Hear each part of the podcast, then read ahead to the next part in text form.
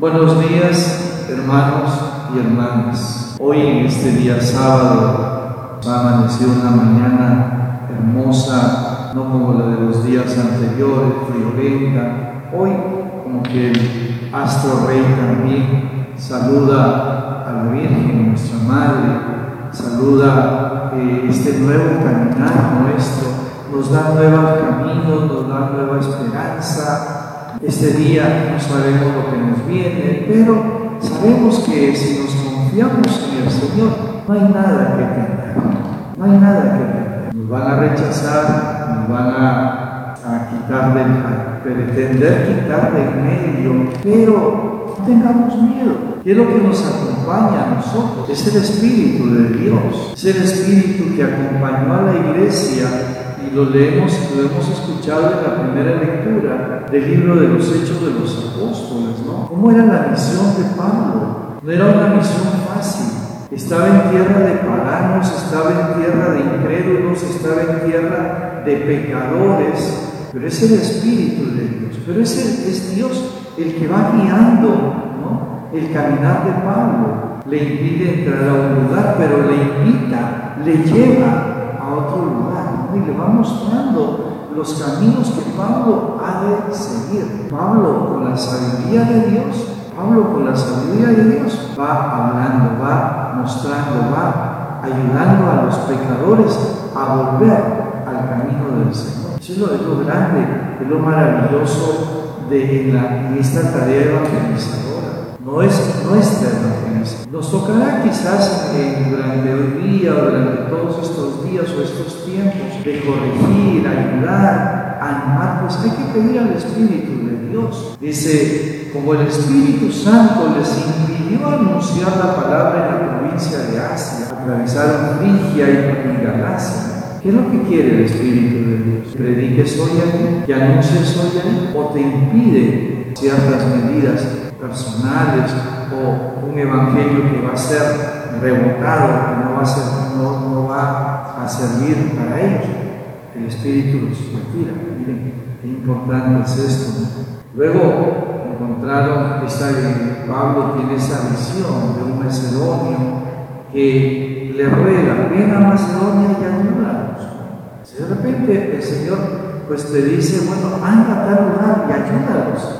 Ayuda a esa persona, ayuda, ¿no? Con un consejo que ayude poco, pero que ayude pide ayuda del Espíritu de Dios. Ese Espíritu que, que siempre va buscando, va mostrando a, los hombres. Y Pablo va, dice, seguros de que Dios nos llamaba a predicarles el. Dios llama, Dios te ha invitado a llevar el, Evangelio, la buena noticia, no como una nueva buena noticia de juicio, sino una buena noticia de esperanza, de cambio, de ayuda, para esa persona que necesita de esa gracia de Dios, necesita ese espíritu.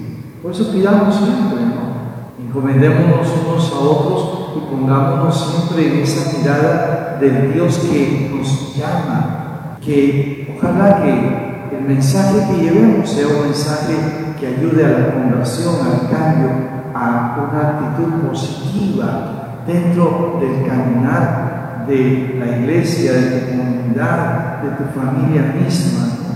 Es Jesús el que sabe que el mundo dice, el mundo lo odia. Sepan que me ha odiado mí antes que a ustedes. Lo ha rechazado. No es un odio de maldad, sino es un rechazo. El mundo ha rechazado mundo nos puede rechazar a nosotros. El mundo nos puede rechazar y nos rechaza a nosotros porque nosotros no somos del mundo. Y eso hay que hacer entender, que somos, vivimos para Dios. El sacerdote vive y tiene su ministerio para Dios, para mostrar a Dios a los demás. El laico, el, presidente de una hermandad, de un grupo apostólico, tiene una misión, una misión. Y el mundo no va a aceptar esa misión, no va a aceptar ese cambio. Por eso, donde abunda el pecado, sobreabunda la gracia y hay que pedir a la gracia de Dios para que actúe ahora, en ese momento, que te toque anunciar el Evangelio. Recordemos que Jesús nos, ha, puesto esto. Todo eso harán con ustedes a causa de tu nombre, que no conocen al que me. Mucha gente no conoce al Hijo de Dios. Cada uno de nosotros, queridos hermanos, pues hoy siempre seamos mensajeros, que no tengamos miedo. Llevamos el Espíritu de Dios, si vamos con esa gracia de Dios. Y de paso, llévense a la Virgen María, díganle a la Virgen, Madre, tú también esté, ven a este momento que yo tengo que compartir ahora la palabra de Dios. Madre, ven tú también y, haznos saber, muéstranos qué es lo que quiere tu Hijo para el bien de tu pueblo, de tu iglesia, de tu familia. Es importante siempre la presencia de María en la vida, es la que va a poner orden, diríamos, ¿no? La madre es la que pone orden, la que pone siempre la fuerza, la vitalidad. No tengas miedo, Dios está contigo, Dios te ama, Dios camina contigo. Y en ese caminar aunque el mundo nos odie, nosotros seguiremos siendo felices. Y nuestra felicidad está en Dios, porque permanecemos en Dios. En nombre del Padre, del Hijo y del Espíritu Santo. Amén.